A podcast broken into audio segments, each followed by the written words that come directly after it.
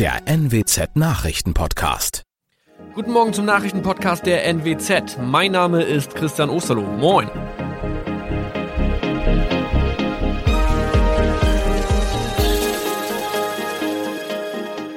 Und das sind unsere regionalen Nachrichten am Morgen. Die Grünen wollen Moorstraße in Oldenburg umbenennen. Viereinhalb Jahre Gefängnis für Falschgoldhandel. Und Landkreis Kloppenburg meldet ersten Omikron-Fall. Der Name Moorstraße könnte laut den Oldenburger Grünen rassistisch aufgefasst werden. Deshalb fordern diese eine Umbenennung. Die Straße wurde allerdings nach Hermann Moor benannt, einem der ersten Siedler in der Gegend. Um Missverständnisse auszuschließen, beantragen die Grünen eine Änderung in Hermann Moor Straße. Dann müssten alle Anwohner ihre neue Adresse in ihren Pässen angleichen. Außerdem müssten Polizei, Feuerwehr, Rettungsdienste und Anbieter von Navigationssystemen informiert werden. Die Stadtverwaltung schlug vor, ein Zusatzschild mit Informationen zur Person Hermann Mohr anzubringen. So könne man alle Irritationen beseitigen. Tobias G. musste wegen dem Verkauf von Falschgold am Mittwoch vor das Landgericht Oldenburg. Nachdem der Schortenser bereits im Mai zu einer Freiheitsstrafe von mehr als drei Jahren in Jever verurteilt wurde, betrieb er seinen Handel auf eBay Kleinanzeigen weiter. Das wog bei der Verhandlung schwer auf. Der 27-Jährige schrieb in die Inseratsüberschrift das Wort plated, was so viel bedeutet wie überzogene und nur vergoldete Ware. Da im weiteren Anzeigentext aber die Rede von einem Reinheitsgrad war und die abgebildeten Goldbarren eine Seriennummer trugen, handelt es sich hierbei um eine Täuschung. Tobias G. wurde zu viereinhalb Jahren Haft verurteilt. Ein weiterer Fall der neuen Omikron-Variante ist am Mittwoch im Nordwesten bekannt geworden. Der Kreis Kloppenburg bestätigt, dass eine Frau bei ihrer Rückreise aus Südafrika am Hamburger Flughafen positiv getestet wurde. Sie befindet sich weiterhin in Hamburg in Quarantäne. Da die Frau im Landkreis Kloppenburg lebt, sei auch das Gesundheitsamt Kloppenburg für diesen Fall zuständig. Zuvor gab es bereits bestätigte Omikron-Fälle in der Wesermarsch und im Kreis Leer. Das waren unsere Nachrichten aus der Region. Weitere aktuelle News aus dem Nordwesten finden Sie wie immer auf NWZ Online. Und Aktuelles aus Deutschland und der Welt hören Sie jetzt von unseren Kollegen aus Berlin. Herzlich willkommen zu unserem Podcast an diesem Montag, den 20. September 2021. Ich bin Benjamin Kloß. Einen schönen guten Morgen. Das sind unsere Top-Themen heute aus Deutschland und der Welt. Das große Finale. Wir blicken auf das letzte Triell eine Woche vor der Bundestagswahl.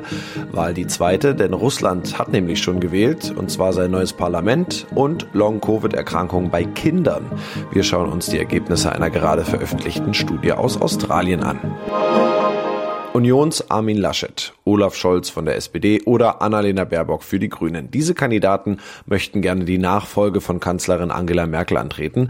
Gestern Abend lief das dritte und letzte Triell und damit die finale Möglichkeit, sich vor den TV-Kameras und den Wählern zu etablieren. Es wurde diskutiert über die Herausforderungen der Klimakrise, die Corona-Politik, Digitalisierung und gleich zu Anfang gab es schon Streit zwischen den Kandidaten, wie die Politik eine größere soziale Gerechtigkeit erreichen kann. Baerbock fordert eine Kindergrundsicherung, die aus einer Steuer für Wohlhabende finanziert werden soll. Scholz will einen Mindestlohn von 12 Euro. Laschet ist dagegen und setzt auf die Wirtschaft und mehr Jobmöglichkeiten. Und da hat sich schon schnell eine Tendenz gezeigt. Grüne und SPD sind mit der Forderung des jeweils anderen durchaus einverstanden. So wirkte das Triell oft, als ob Scholz und Baerbock gemeinsam gegen Laschet argumentieren. Ob wir da quasi schon erste Koalitionsgespräche gesehen haben, das will ich jetzt von der Politikwissenschaftlerin Julia Reuschenbach wissen. Wir haben noch in keinem Triell von Annalena Baerbock etwa so deutlich gehört, dass sie offensichtlich den Wunsch hegt, die Union in die Opposition zu schicken, womit ja durchaus auch ein zumindest kleines Signal in Richtung eines äh, sogenannten Jamaika-Bündnisses verbunden ist. Und ähm, insofern war das für Armin Laschet eine schwierige Ausgangssituation, ähm, aus der man sich meines Erachtens tatsächlich auch so kurz vor einer Wahl kaum noch herausmanövrieren kann. Anders wäre es vielleicht gewesen, lägen wir jetzt noch drei, vier Monate vor der Wahl.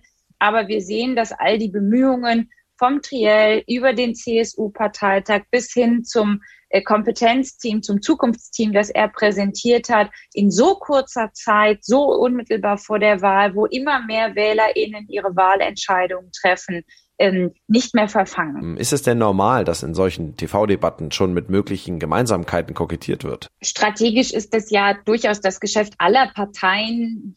man nähert sich dem Wahlkampf. Es gibt nochmal mediale öffentliche Aufmerksamkeit, etwa durch eine solche TV-Sendung, dann auch nochmal wirklich eigene Standpunkte zu markieren und in diesem Fall tatsächlich für mögliche Koalitionsverhandlungen auch rote Linien zu definieren. Also zu sagen, wenn das und das nicht umgesetzt wird, dann ist mit mir keine Koalition möglich. Ja, danke Julia. Und damit gleich rüber zu meiner Kollegin Zoe Tassovali in Berlin. Wer hat denn deiner Meinung nach punkten können beim letzten Triell? Die Zuschauer sagen mal wieder Olaf Scholz. Mehr als 40 Prozent finden, er war der Beste, gefolgt von Armin Laschet und Annalena Baerbock. So ganz stimme ich da ehrlich gesagt nicht zu. Baerbock war bei diesem Triell deutlich befreiter und angriffslustiger. Sie hat bei Laschet auch öfter mal dazwischen gegrätscht. Der war übrigens in der Defensive, anders als letzte Woche. Liegt vermutlich auch daran, dass SPD und Grüne, Scholz und Baerbock oft einer Meinung waren. Ja, der Mindestlohn war ja einer der großen Streitpunkte. Lass uns doch mal reinhören, wie da die Kandidaten diskutiert haben. Der Mindestlohn soll auf 12 Euro angehoben werden. Laschet sieht das anders. Wir haben in ganz vielen Berufen Differenzierungen und dies auszuhandeln, finde ich, ist Aufgabe der Tarifparteien. Statt eines pauschalen Mindestlohns durch die Politik braucht es mehr Tarifbindung je nach Berufen, meint Laschet. Baerbocks Reaktion darauf. Sie fallen da ja zurück in die 90er Jahre. Ich halte das nicht für sozial gerecht. Auch da merkt man, diesmal hat sie sich nicht zurückgehalten. Zoe, im Netz wurde wieder sehr viel kommentiert. Ein Thema war unter anderem die Begrüßung ganz am Anfang des Triels, beziehungsweise die fehlende Begrüßung. Was war da los? Und zwar lief das so ab, die beiden Moderatorinnen begrüßten jeweils die Kandidaten mit Guten Abend, Herr Scholz, Olaf Scholz nickte daraufhin. Guten Abend, Herr Laschet. Armin Laschet nickte daraufhin. Und Guten Abend, Frau Baerbock. Sie antwortete als einzige mit Guten Abend. Rentschnecke schreibt dazu auf Twitter, Redezeit ist kostbar und wird sogar der Höflichkeit untergeordnet. Martin B. ist da etwas direkter und schreibt, wenn man begrüßt wird, grüßt man zurück. Nennt sich Höflichkeit. Kann scheinbar nur Baerbock. Das war und ist gerade eine Riesendiskussion im Netz. Danke, Zoe. Nach nun jetzt drei TV-Triellen sind viele Wähler hoffentlich etwas schlauer, was sie am nächsten Wochenende denn dann wählen wollen. Gleich drei Tage lang konnten die Russen wählen, und zwar ihr neues Parlament. Dabei hat sich die Kreml-Partei Geeintes Russland durchgesetzt mit 44 Prozent der Stimmen. Allerdings gab es mit dem Ergebnis auch gleich mal Kritik an der Wahl. Ulf Mauder in Moskau fasst die Stimmung vor Ort für uns zusammen. Die Kreml-Partei Geeintes Russland feiert hier in Moskau trotz Regens auf der Straße ihren Sieg. Rassia, Rassia und Putin, Putin, Putin rufen die Kreml-treuen Aktivisten. Für den russischen Präsidenten Putin war die Duma-Wahl ein wichtiger Stimmungstest. Sieg, Sieg rief auch Moskaus Bürgermeister Sobjanin. Die Partei will nun den Kurs Putins fortsetzen fortsetzen. Oppositionelle hingegen werfen der Kreml-Partei massiven Betrug vor. Sie sprechen von einer schmutzigen Wahl. Und auch unabhängige Wahlbeobachter registrierten tausende Verstöße. Es gab noch eine weitere Neuerung. In sieben Regionen durfte zum ersten Mal elektronisch gewählt werden. Von dieser Möglichkeit machten dann gleich mal allein in Moskau knapp zwei Millionen Menschen Gebrauch. Soll man Kinder gegen Corona impfen? Das ist eine hitzige Diskussion. Ein Argument dabei, die Impfung könnte Kinder vor Langzeitschäden durch Long-Covid schützen. Aber wie sicher ist das überhaupt, dass Kinder Long-Covid kriegen können? Australische Forscher haben sich da jetzt mal die Datenlage angeschaut.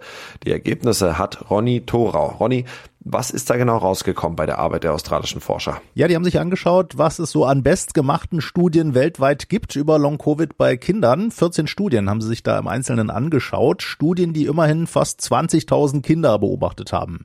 Herausgekommen ist, es gibt Corona-Symptome bei Kindern, die wochenlang anhalten. Insbesondere Kopfschmerzen, Schlafstörungen, Konzentrationsschwäche, Bauchschmerzen oder auch Muskel- sowie Gelenkbeschwerden. Aber nach zwölf Wochen war da der Großteil der Kinder in den Studien beschwerdefrei frei. Das könnte heißen, Kinder können Long-Covid bekommen, aber weniger lang und schwer als Erwachsene.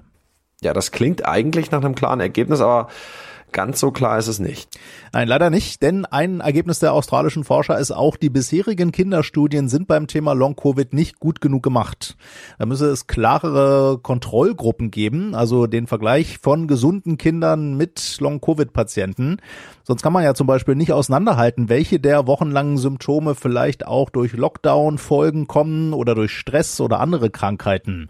Die Frage also, ob eine Impfung für Kinder wegen des Long-Covid-Risikos nötig ist, da sagen die Forscher, das lässt sich mit der derzeitigen Datenlage nicht oder nur sehr schwer beantworten. Heute an diesem Montag feiern wir einen ganz besonderen Tag, der uns alle betrifft oder zumindest mal betroffen hat. Heute ist Weltkindertag. Das freut nicht nur die Kinder in Thüringen, sondern alle Menschen dort, denn Thüringen ist das einzige Bundesland, in dem der Weltkindertag ein gesetzlicher Feiertag ist. Das heißt, dort wird heute ein verlängertes Wochenende zelebriert und die Läden haben zu. Das war's von mir. Ich bin Benjamin Kloß und wünsche Ihnen noch einen schönen Tag. Bis morgen.